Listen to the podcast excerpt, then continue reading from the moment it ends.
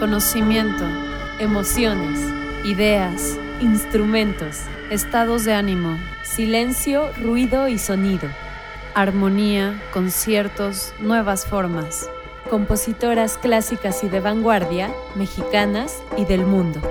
El sentido más profundo, la escucha.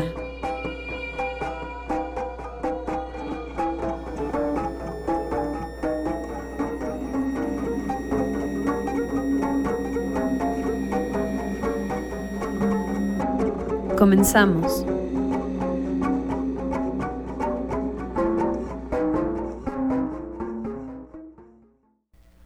Hola amigas y amigos de Violeta Radio, bienvenidas a un capítulo más de Profundidad Sonora.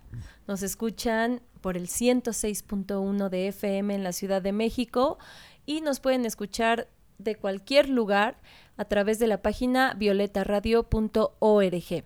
Hoy estamos en el segundo capítulo acompañadas de María Alicia Tejeda, productora independiente. Yo soy Jimena Fragoso, estoy con mi querida Shanti, Chantal Saad, acá Frida Canti. Hola Shanti. Hola Ximi.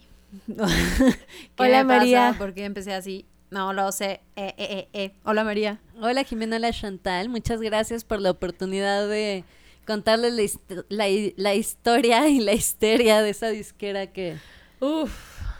que tuve la oportunidad de vivir. Maravilloso. Sí, este va a ser un capítulo dedicada a Vale Vergas Discos, este sello discográfico que existió algunos años. Ahorita ya vamos a hablar de fechas, cómo empezaron, cuál fue tu pues tu experiencia, ¿no? En general, como productora, como iniciadora de este proyecto que lanzó a tantos artistas tan chingones, tan artistas realmente, ¿no? no como que no son músicos así, o sea, se me hace que son todos ellos músicos únicos, este, que tenían música y que aún algunos de ellos siguen teniendo música nueva, pero que hicieron música muy interesante con ustedes. Y bueno, vamos a estarlos escuchando. En lo que María evoca esos tiempos, este, toda esa historia y ese mundo, ¿qué te parece, Shanti, si mencionamos, porque venimos del capítulo anterior tocando el mismo tema, que son disqueras mexicanas independientes? Entonces nos quedamos con algunas guardadas y antes Sí. de ir de lleno con María, me gustaría que las mencionemos por lo menos. Totalmente, siempre te acuerdas de los puntos importantes. Oye, bueno, a mí me hizo falta eh, mencionar a Dorados Pantanos, a Cero Records, a Mandrola, Substrata, Ruido Horrible, eh, a Musa Paradisiaca, que de hecho Musa Paradisiaca es el nombre científico que se le da a la banana o a la platanera. Oh my ¿No? gosh. Y bueno, este está Cintas Pepe, que pusimos algo de eso, ¿no? Como música, sobre todo punk. Eh, están Discos Denver, que desde 1985 se dedicaron a lanzar artistas, sobre todo de rock urbano. Está Vorágine, están teniendo éxito y son independientes, lo cual se celebra y súper chido, ¿no? ¿Tú tienes otras por ahí? Tengo, por ejemplo, de lo que mencionabas así del punk y ese tipo de géneros, a Bam Bam Records, que ellos se especializaron en punk, rockabilly, post-punk y grupos como Rebel Cats, Black Jacks, Acidez, Masacre 68, Xenofobia pertenecen a ese sello discográfico. Tengo también otros que tú no has mencionado, como 1978 Music Corporation, que es una plataforma musical. Ellos hacen proyección de artistas, de bandas y, e incluso promueven también a sellos independientes. Este funciona de esta manera. Tú adquieres tu suscripción en 1978 Music Corporation, te crean un perfil y este obviamente pagas esta suscripción, y ellos hacen la difusión de tu música en plataformas que ya mencionamos en el programa pasado, como Spotify, iTunes, etc. Este, tengo a Marginal, que es un sello independiente de la Ciudad de México. También se dedican a la organización de eventos con artistas tipo conciertos o fiestas eh, de lanzamiento, de lo que sea. Y grupos como Terror Cósmico, Los Grises y Nazareno el Violento pertenecen a esta disquera. Eh, también tenemos a Sector Industrial, que es un sello independiente de música oscura, llámese God, Electro y Post-Punk, eh, como Hoffen y Seed Project.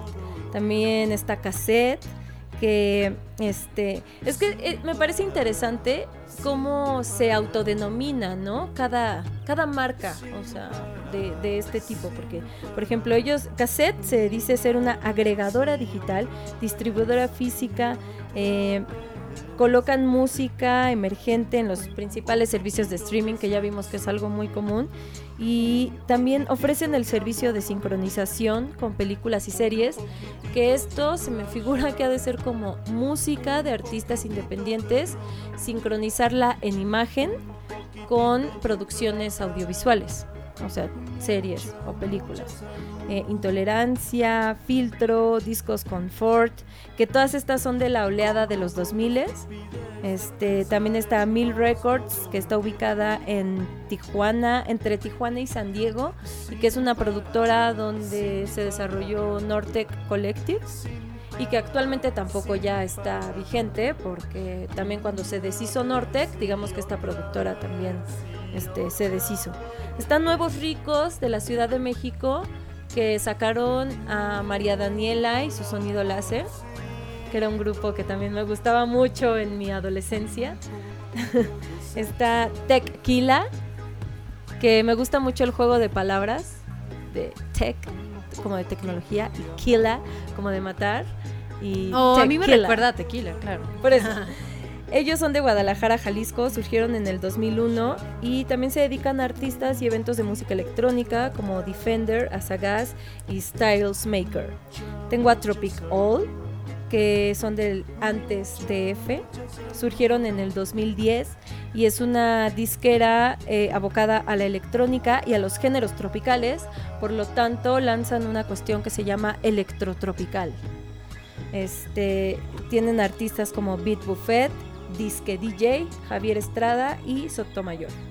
Y por último, Gold Frame Records, que también es un, es un sello importante, surgió en el 2014 y con ellos vemos, como tú decías, lo del net label, con ellos surge como esta transición este, hacia los medios digitales ya más puramente en la estructura de las disqueras, o sea, tipo de que por la pandemia las juntas tienen que ser por plataformas digitales como Zoom, lo menos que pueda ser presencial, mejor, porque también siento que esto viene a aligerar los costos, la cuestión de trabajar a distancia.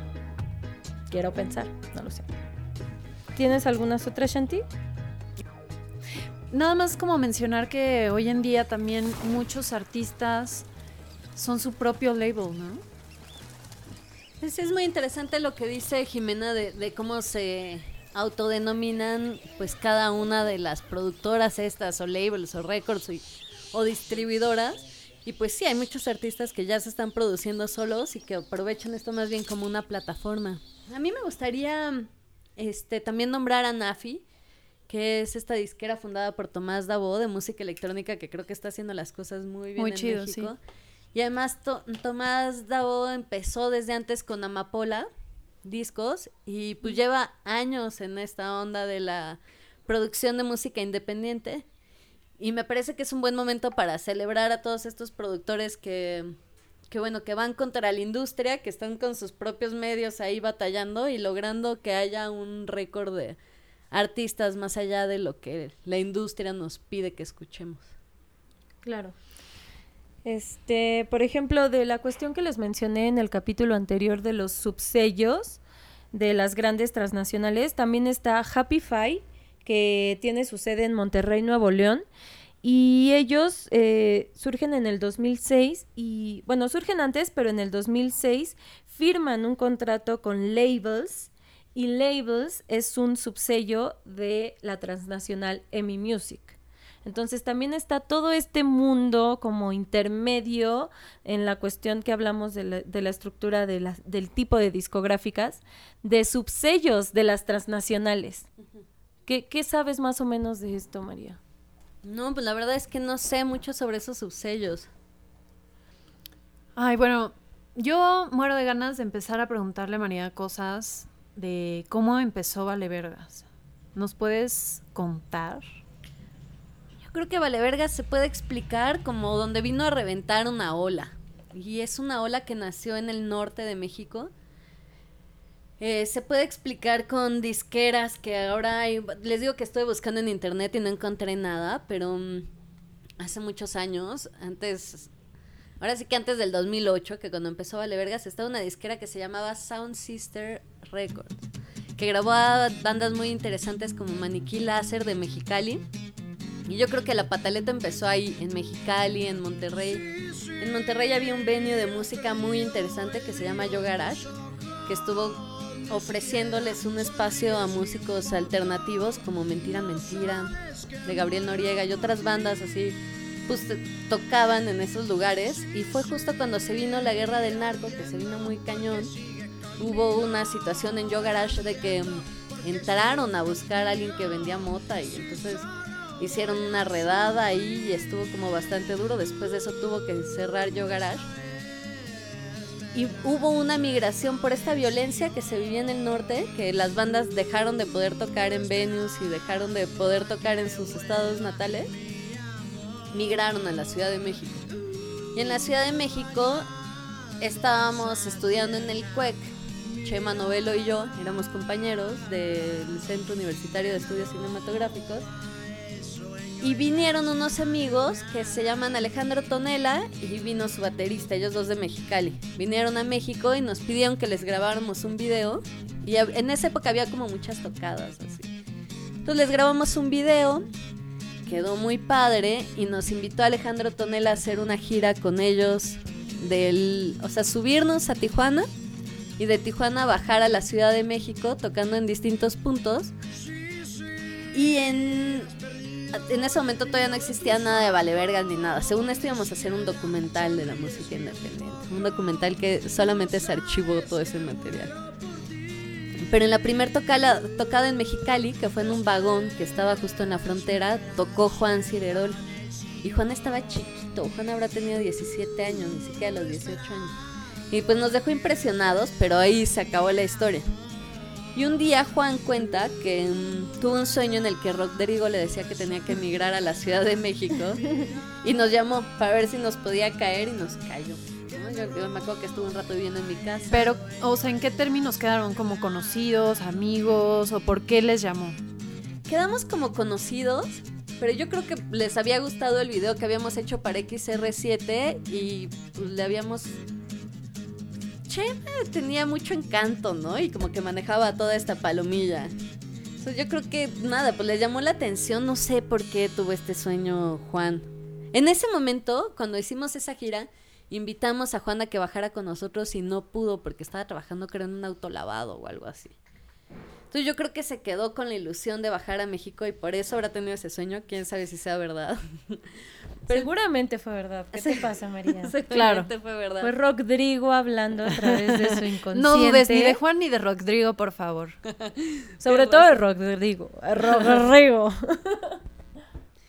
y bueno, pues llegó Juan a México y le hicimos un video y dijimos, bueno, ahora necesitamos una rola para ese video y lo mandamos con un amigo que es Carlos Bona, un gran productor musical que ha producido a muchos músicos independientes. Y en dos días grabaron un disco que se lo ofrenda el Mictlán. Y después dijimos, pues, ¿qué hacemos con ese disco? Necesitamos una disquera para sacar el disco y sacamos el disco en vinil, que creo que fue un gran acierto de Valevergas, como apostar a este formato físico. Y ya, la idea fue subir los discos para su distribución gratuita en internet, que todavía están para ustedes a su disposición www.valevergas.com y vendíamos los viniles también. A grosso modo, así fue como empezó Vale Vergas. Junto con Juan llegaron otros músicos que casualmente, por cosas del destino, se acercaron a nosotros. Por ejemplo, Selma Oxford, que también llegó de Monterrey. Y que ya hemos hablado de ella en este programa. Y que la vamos a escuchar, ¿por qué no? Más adelante. Con, con su disco User 69. Yo digo que de una vez. Digo, ya la mencionamos. Tan- estaría fino, ¿no? Hacer un cortecito Sí, musical. vamos a escucharla. Vamos a escucharla.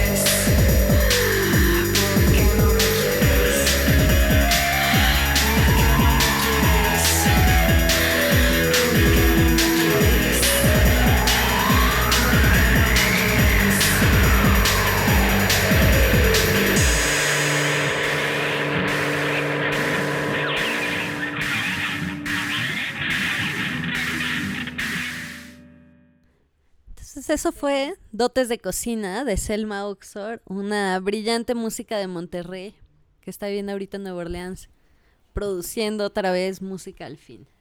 Genial. Sí, yo soy fan y ya es momento de que me regale algo nuevo. Leticia Beton, Selma Oxford. Estamos en profundidad sonora a través de Violeta Radio 106.1 de FM y estamos platicando con María Alicia Tejeda, productora independiente. Nos está contando sobre una productora que, que en la que ella colaboró en su creación, etcétera. Este, ¿dónde nos quedamos, María? En el episodio de Selma Oxford, precisamente. Pues sí, en cómo llegaron estos músicos del norte. Y pues la verdad es que yo creo que de las cosas más bonitas de, de la música es que es un arte colectivo. Sí puede haber músicos solos, ¿no? Pero también hay mucho de colectividad. Y creo que en las disqueras independientes es muy bonito, mm, o sea, es, es, es en verdad muy emotivo que la mayoría lo hace por el placer de crear, ¿no? Y, y en este onda de crear se juntan y hacen equipo y organizan tocadas. Y también creo que es muy importante y admirable la, la labor del público entre estas disqueras. Pienso mucho, por ejemplo, en las tocadas que organizaban los grises que mencionaron y que el público del metal y del black metal y de toda esta música en México es muy fiel. Y ese es el público que mantiene las tocadas y que les da vida. Y también hay un público de noise, ¿no? Que sigue a las tocadas y que les da vida. Y en Valevergas, pues tuvimos un público. A mí me da mucha risa que mm, todo el tiempo que yo organicé tocadas, mis amigos que iban a las tocadas tal vez eran Chantal, Diego, cuatro amigos. Y todos los demás eran público de los artistas y públicos que de, de alguna manera te buscaban y te seguían. Y eso es algo como muy bonito de la música, ¿no? Como genera un espacio único en el que pues existe mucha admiración por el músico y existe una necesidad de conocerlo y irlo a escuchar. a- Y esta discográfica Vale Vergas Discos surge aquí en la Ciudad de México, porque ya nos contaste todo el antecedente ¿En al norte del país. ¿Y en qué momento ya se consolida como tal? Pues se consolida cuando sacamos el disco de Ofrenda al Mictlán de Juan Cirerol en el 2008. Yo creo que tuvo una vida útil como de 8 años, más o menos la disquera, en la que hicimos un esfuerzo. Todos los discos que nosotros producimos los produjo Bona, Carlos Bona, en su cuarto, ¿no? Encima de la cama iban los músicos de ahí producían. Y también hubo colaboraciones en las que fungimos más como distribuidora con artistas argentinos y españoles como Fred Lorca, Mueran Humanos, Mujercita Terror y el español Alberto Asinas. Que por ejemplo el caso de Alberto es muy interesante porque él canta él solo, él hace varias voces y él se graba él también solo. Y ahorita en España lo están grabando otras disqueras, pero el disco que sacamos, él solo lo sacó. Pero tenía esta situación en la que siendo uno de los músicos que a mí más me gustan de la disquera, por ejemplo, las tocadas no iban muchos, no tenía mucho público aquí en México. ¿A qué crees que se deba eso? O sea, que un artista talentoso y que está buscando la forma y por qué no hay gente. Yo creo que es más difícil hacerlo solo. Claro. Que, que, pues si tú solo te produjiste y tú solo te subiste y, Y tú solo te promocionas y- tú solo organizaste tu concierto, pues tu público es al que tú puedas llegar, ¿no? Y en cambio si hay ahí un esfuerzo de una colectividad, el público va a ser a donde toda esa colectividad pueda llegar. Sí, buen punto. Oye, voy a mencionar a otros artistas, ¿no? Que, que tuvieron. Rock and Robots. ¿Qué onda con Rock and Robots? ¿Quiénes son? A ellos no los conozco. Rock and Robots era el grupo de Chema. Que Ah. de hecho no existió durante Vale Vergas, existía antes y viene de esta herencia de Sound Sister Records y que tocaban en, en el patio de mi casa, ¿no? Este lugar emblemático que había en el centro histórico, no sé si todavía esté por ahí, pero ahí fue donde se conocieron Chema Novelo y Alejandro Tonela. Alejandro Tonela, fundador de la banda XR7, y pues un gran representante de la música de Mexicali, un gran y escondido representante de la música independiente de Mexicali. ¿Tenemos algo para poner de fondo de XR7? Sí tenemos Sí tenemos, ok. Ahorita lo meto. Mucho ruido, ¿eh? Que ya también casi nos vamos a nuestro otro corte musical porque como aquí las muchachas, las chiquillas quieren poner varia música, vamos a tener más cortes musicales en lo que queda del programa.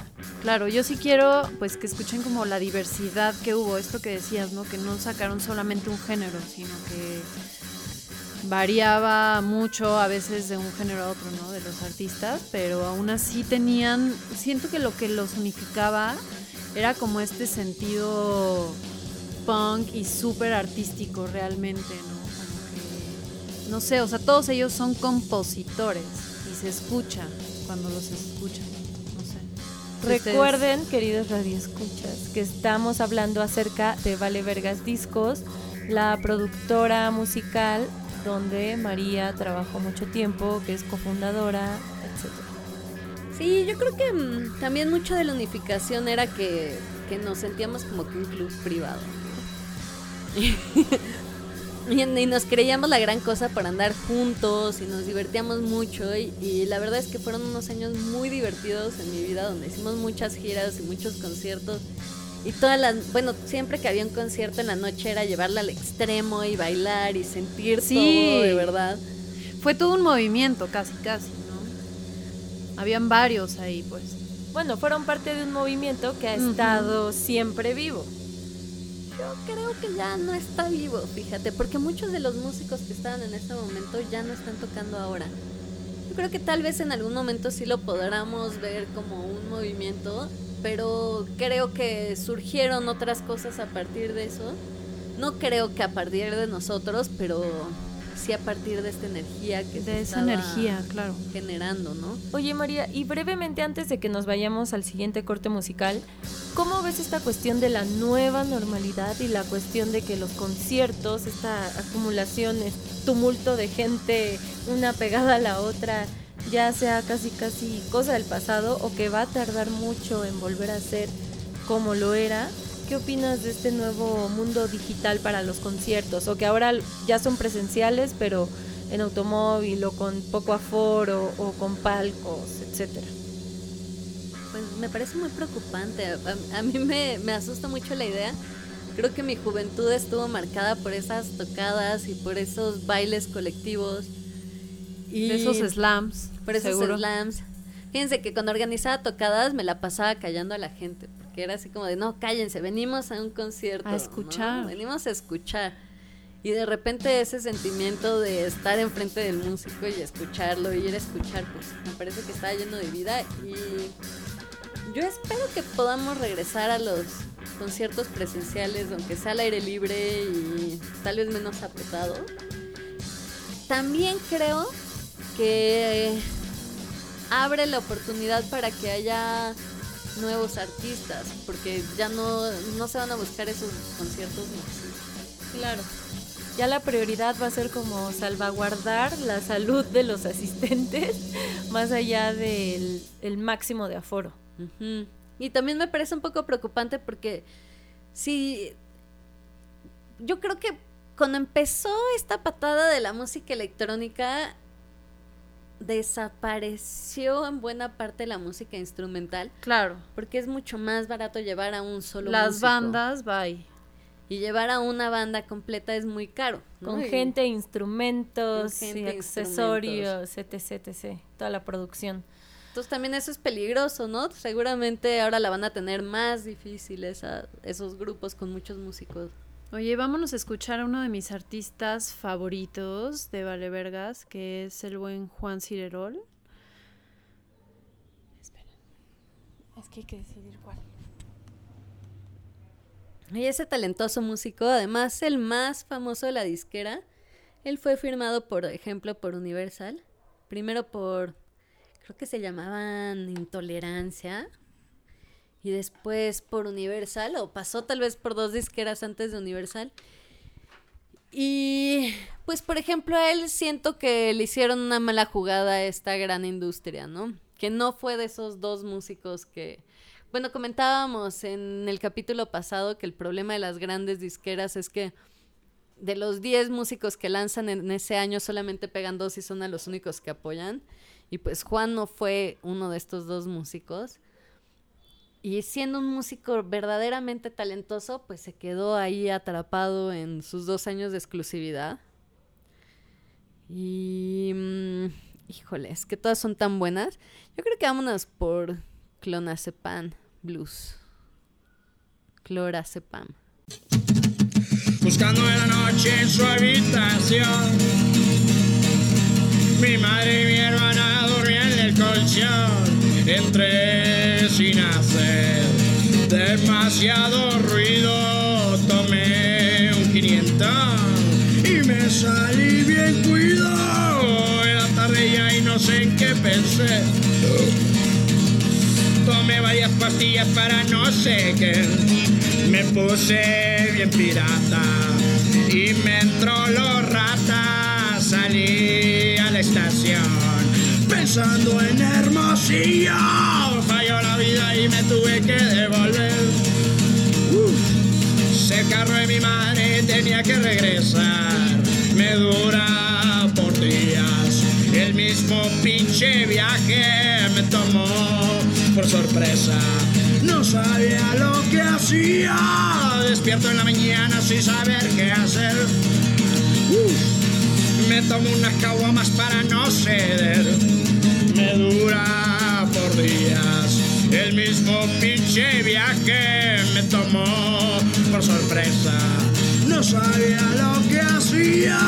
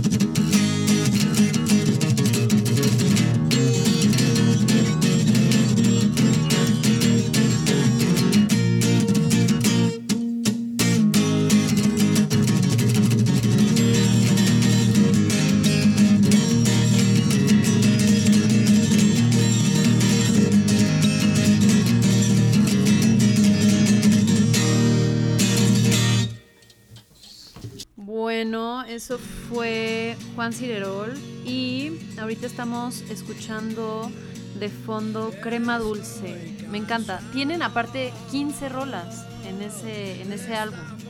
Me encantan. Me encantan los álbums largos. No, así que 6 rolas. Aparte es todo un arte de gustar los álbums, porque más que te vayas como por cada single que te van lanzando, escuchas toda la estructura y toda la historia y toda la composición que quiso hacer el artista por algo de esa forma. Claro, la composición completa, ¿no? Muy bien. Pues un gran artista y un gran ejemplo también de por qué de repente saltar a una disquera de renombre no es necesariamente lo mejor que te puede pasar.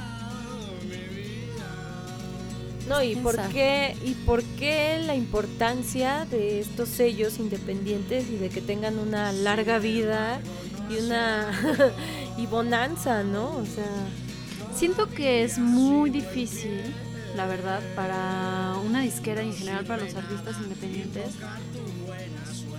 como vivir de esto, ¿sabes? Porque para vivir de esto necesitas tener muchas ganancias. Y esas muchas ganancias es pues casi casi siendo famoso o muy conocido, ¿no? Entonces es muy difícil que un artista independiente sea muy conocido. O sea, tal vez va a ser muy conocido en ese círculo social, ¿no? En el que se desarrollan, como de chavos como nosotros que van a tocadas, este, pero el público siempre es el, el mismo, ¿no? O sea, O como que no, es muy difícil llegar a otro público. a nuevo público. Y no es porque no les guste, tal vez si lo escuchan dicen, no mames, está súper chido. Alguno de estos artistas independientes le puede gustar a alguien que escucha, no sé, la radio más popular que exista, no sé cuál es. O también tienen que recurrir los artistas a plataformas como Fondeadora o Kickstarter para reunir recursos y hacer sus producciones. Claro, que eso se me hace algo súper solidario, ¿no? O sea, como que... Pero ajá, lo tuvo que buscar el artista. En fin, ya será tema para otro capítulo. Síguenos contando, María. Deberíamos, perdón, hacer un capítulo de puros proyectos que se desarrollaron a través de Kickstarters, por ejemplo. Y le decía a María que también estaría padre un capítulo sobre lugares donde se expone música. ¿Cómo les llamas tú? ¿Venues? o- Venue se llama. así. Venues. Totalmente. Ya, ya tenemos dos agendados. Síguenos contando, María, de tu experiencia trabajando en Vale Vergas Discos. Pues fue muy gratificante, en realidad. em, no puedo decir que en su momento nos solventáramos, eran de recursos personales los que poníamos. Creo que la tocada que más gente fue fue la de Mueran Humanos en el Bahía Bar. Y de repente como que en esa tocada sí le pudimos pagar un poquito más a las bandas y así. Pero también creo que fue un proceso muy desgastante por muchos factores. Uno es que yo siento que al quedar en este vacío económico quedas también en un vacío legal, ¿no? Y en el que, bueno, sí, creo que es un buen espacio para hablar, pero mm, el, al final tuvimos muchos problemas, algún, varios de los músicos y varios de los que estábamos en la disquera, porque el cofundador, Chema Novelo, pues se quiso llevar todos los créditos y quiso ir a em- empezar a imponer toda su normativa y decir, mm, recuerdo mucho este tema de que yo soy Vale Vergas Discos y todo así como que no, pues este es un trabajo de una colectividad. Y ese ego al final acabó por romper el proyecto en un momento en el que mm, estábamos teniendo un relativo éxito comercial. Pues, Podrían haber ahí entrado un poquito a, a semicompetir, digamos. pudo haber pasado. Tal vez también fue el momento para romperlo porque no queríamos eso, ¿no? No, no Pues sí, queríamos entrar a ser un sello comercial. Entonces, como que se dio la muerte, digamos, de alguna manera natural del proyecto. Y para mí en lo personal fue muy duro que todos los medios le dieron la voz a él, ¿no? Y ninguno quiso entrevistarme a mí como parte también creadora del proyecto. Y entonces quedé como, pues en la sombra, ¿no? Él, él empezó así con este discurso de, no, ahora ya no somos valevergas, ahora somos se inventó otra disquera que era Latinoamericanos Unidos o alguna cosa así, que no tuvo mucha trascendencia porque pues ya no era el producto de esa colectividad, ¿no? Era un esfuerzo que él estaba diciendo, yo soy esto, América, mm, no me acuerdo cómo era, América Latina Unida, alguna cosa así. Y pues ya, se perdió el esfuerzo y se perdió el esfuerzo de muchas bandas y ahorita si sigue Valevergas vivo es gracias al que tiene la página de internet, que es Macario Ortega, otro miembro pues principal de esta disquera y creo que parte de mi error fue eso, ¿no? Dejar que pues que en algún principio tuviéramos todo el crédito Chema y yo, porque al final como que ya ni yo tuve el crédito y creo que es muy importante aceptar que en los trabajos colectivos todos tienen su, Su su crédito. labor y su Claro, crédito yo creo que la veracidad de esto que nos comentas, pues se encuentra en la experiencia de todos los que estuvieron al lado de ustedes, de los propios artistas, ¿no? Que ustedes sacaron, o sea, de hecho era una de mis preguntas más relevantes o que me intrigaban más. ¿Por qué cuando te metes a internet a buscar Vale Vergas Discos te sale, por ejemplo, en Wikipedia, ¿no? Eh, información tan extraña que yo, sabiendo como la historia, cómo fue y cómo esta experiencia, digo, por ejemplo, voy a leer el primer eh, párrafo, ¿no? Dice, vale vergas discos, aquí si te metes a, a la enciclopedia libre de Wikipedia, dice, vale vergas discos o Misael Salazar fue una disquera independiente con base en la Ciudad de México. Esto es el primer eh, paragraph, ¿no? Así, el primer verso. ¿Qué onda? O sea, ¿qué es Misael Salazar? No, pues eso, ese primer párrafo está para hacerme enojar, porque antes la descripción de Wikipedia ponía a Chema Novelo como el creador de De Valevergas. hecho, todavía, o sea, dice Fundación 2008, fundadores Chema Novelo, ¿no? Géneros, punk, rock alternativo, experimental, electro, garage, folk, country, pisteo, está súper chingón. País México, localización Ciudad de México. O sea, ¿qué onda con, con esta información? Es muy extraño. Pues sí, yo alguna vez aproveché mis redes sociales para quejar. Ah, porque yo además me metía a Wikipedia y lo cambiaba, inmediatamente lo volvían a cambiar y quitaban mi nombre. Entonces me, pues me metí a mis redes para denunciar esta situación en la que pues estaba siendo yo víctima y lo planteé como de un abuso machista, ¿no? En el que el crédito de la mujer estaba siendo arbitrariamente eliminado. Y para hacerme enojar cambiaron y distorsionaron todavía más la información que venía en Wikipedia. Y pues ahora es lo que queda, ¿no? Que, que pues es muy duro. Ya en la descripción general de la historia ya aparece mi nombre y ya está todo bien, pero digamos en las primeras páginas pues está esta... Oye, ¿qué onda con el segundo enunciado que dice creada en 2020 por Chema Novelo? 2020, año 2020. Falacias. Todo esto es muy extraño. Vámonos a escuchar otra rola de Vale Vergas. ¿Qué vamos a escuchar, María? Ay, pues yo propuse que, que escucháramos a un músico español que se llama Alberto Asinas. Él se grabó él solo. Es buenísimo su disco. Nosotros en realidad en la disquera nada más pues participamos como plataforma, ¿no? De mm, distribución, también le grabamos algunos videos y organizamos algunos conciertos, que creo que esa es una cosa pues muy importante de las disqueras, ¿no? No, no, no sacan nada más el disco, sino también te tienen que ayudar en la distribución. Y pues Alberto Asinas es un cantautor muy talentoso y vamos a escuchar un disco, de hecho, que no sacó con Vale Vergas. El disco se llama El Péndulo. Y a ver qué canción nos elige Chantal. Y a veces todo es diáfano Y otras se alzan muros que no se los salta un gitano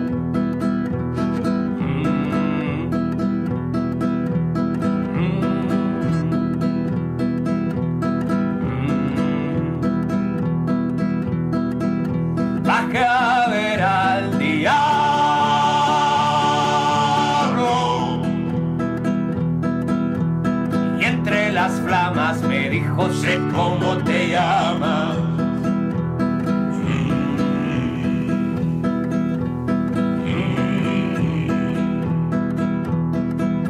Quise venderle mi alma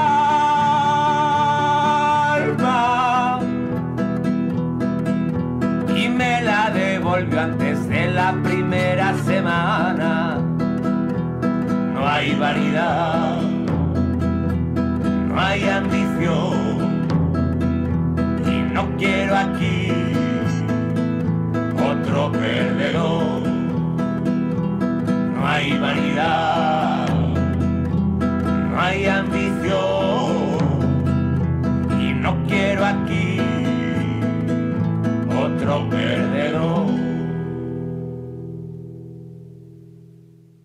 Eso fue Muros de El Péndulo. El Péndulo es el álbum que nos recomendó María de Alberto Asinas.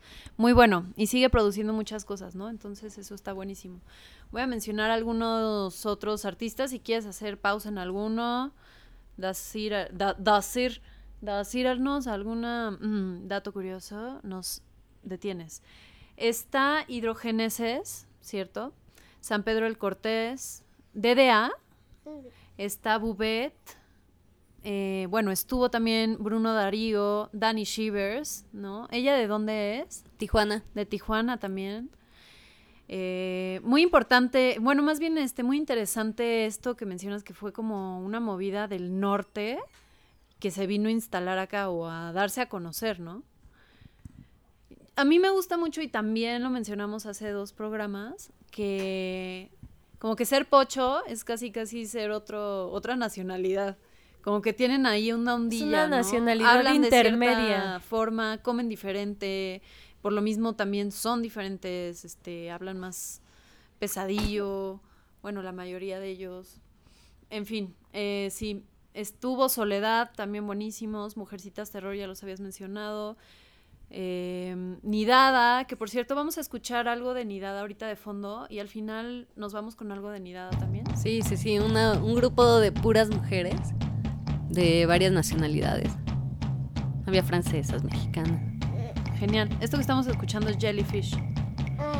Eh, estuvo Ulises Arazúa, Supermath, Mentira, Mentira. A todos ellos, bueno, a varios de ellos les mandamos besos y saludos todo el tiempo. Eh, los bonzos flameantes, ¿qué onda con ellos? Es- no, no los había escuchado. Es el de Bona, ¿no? Es el grupo de Carlos Bona. Perfecto. Tron, ¿quién es Tron? Tron es otra banda de Alejandro Tonela, que es de Mexicali, también el, pues el que inauguró con, con esta ola, ¿no? Es como, yo siento que como en los estadios de fútbol el que empieza con la ola fue Tonela. Maravilloso. Y Seekers Who Are Lovers. Lovers. Seekers Ellos Who también, Are ¿qué onda? Ese tampoco lo, lo había escuchado mucho. Ese es un músico que se llama Ángel, también norteño, De acuerdo. muy talentoso. Entonces, ¿realmente aquí había puro norteño o, o europeo? Ah, no es cierto, o argentino. o argentinos. Pues las de Nidada son chilanga también. Entonces había músicos de, Ah, bueno. pues de todos lados. Bruno nunca- Darío también es más de por acá, ¿no? también es más de por acá.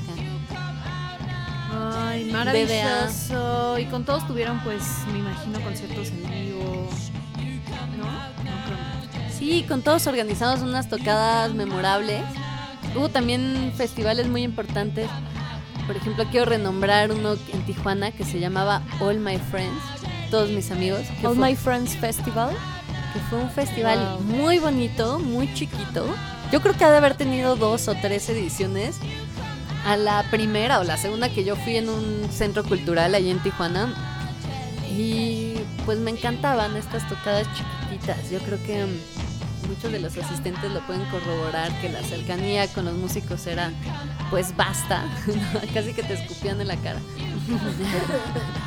Y lo deseabas. Y después además en la peda ibas a convivir con él y con todos y era, era verdaderamente bonito. ¿Y como qué, conclusión sacas de esta experiencia en Valevergas Discos? ¿Qué- Danos un cierre, María, por favor. Pues mire, yo estaba muy enojada antes. Estaba muy enojada porque sentía que no se me había dado el crédito correcto, sentía que había acabado en el momento en el que justo estaba explotando. Y ahorita, a mis 35 años, estoy muy agradecida con ese proyecto. Creo que, mm, que es muy difícil prestarse a la creación. Que además ahorita lo que siento es que todos andamos tras el dinero y entonces si algo no te va a producir dinero no lo haces. Y en ese momento todos nos prestamos a producir de manera colectiva y a no ganar un peso por eso que estábamos haciendo. Creo que para los artistas es fundamental estas producciones independientes y a lo que mm, a lo que alentaría a la audiencia es a que lo sigan haciendo y a que sigan fracasando y a que se sigan peleando y a que sigamos desapareciendo, pero no dejarlo de hacer. La, la huella, al final lo que hace la música en el espíritu del ser humano es, es un arte pues muy sublime y no podemos dejarnos a nuestros oídos estancados con la oferta de las grandes corporaciones que quieren que sigamos celebrando con puto, ¿no? Que además ahorita está hasta mal dicho y mal hecho y mal pensado utilizar esa palabra. Siempre estuvo, pero ahora ya se acepta, ¿no? Que lo es, que es como algo despectivo. Así Así que que- que lo uses. putos los de Molotov, putos los de Universal. Los de Amy, los de Warner, los de Sony Music, porque Todos también ellos. es importante mencionar que ha habido muchas restricciones en una plataforma que este programa utiliza, que es Spotify, con muchos programas que quizá no son de música específicamente, pero esta cuestión de los derechos de la música y que entonces ya no puedes poner la música que estás escuchando, etcétera. Híjole, son como toda una serie de candados que hacen la distribu- distribución del conocimiento, el compartir la música, el arte, lo hacen mucho más difícil. Y como tú decías, la música es una conexión directa con nuestros signos vitales, o sea, con el latir del corazón, con las señales del cerebro, es una conexión muy profunda entre el ser humano y la música. Sí, siempre debería de La ser casi un ritual estar escuchando. Más o menos. Oigan, ya nos vamos. María, gracias por pues compartir tu experiencia. Se me hace muy interesante dar voz a pues a chicas como tú, ¿no? Que han hecho cosas muy importantes en México, sobre todo hablando en este programa pues de la música, ¿no? Y de la cultura en general. Se agradece y, y pues nada, siempre va a estar este espacio para cosas que nos quieras compartir, para, no sé, mándanos siempre rolas, tienes un muy buen gusto musical, rolas que quieras que la gente escuche. Y pues nos vamos a ir con algo de, Nina- de Nidada también. Esto se llama Marte, ¿vale? Y nos vemos el próximo martes. Adiós María, adiós Shanti. Hasta luego. Adiós Radio Escuchas. Ay, gracias. Me llamo